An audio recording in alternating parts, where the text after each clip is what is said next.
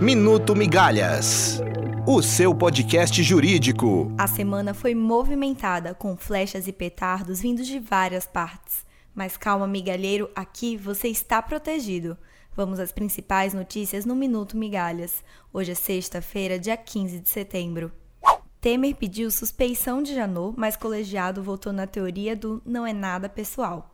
Por unanimidade, o plenário do Supremo negou o pedido, visto que não ficou comprovado inimizade capital entre o procurador-geral e o presidente.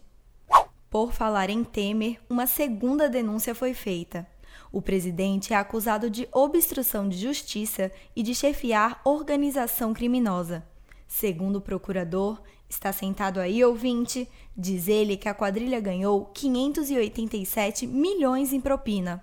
Antes de enviar à Câmara, Faquim vai esperar o plenário do Supremo decidir qual é o destino das provas obtidas a partir da delação da JBS.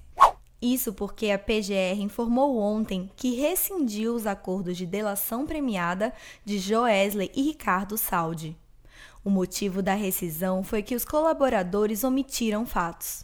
E a coisa não está boa para a dupla de conversadores Joesley e Ricardo Saldi. De fato, Faquin já converteu a prisão provisória em preventiva. Mudando de pato para ganso, mas continuando a falar do Ministério Público, uma resolução que amplia poderes dos procuradores em investigações criminais foi publicada há uma semana e está sendo duramente criticada pela professora Janaína Pascoal. E muito cuidado, ouvintes, ao fazer denúncias nas redes sociais é que uma mulher que chamou uma pastelaria de muquifo deverá indenizar o dono do estabelecimento.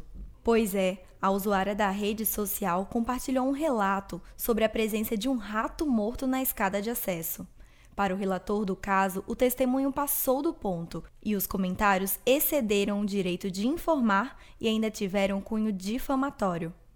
Para finalizar, essa semana o Superior Tribunal de Justiça aprovou três novas súmulas de direito penal e três de direito público.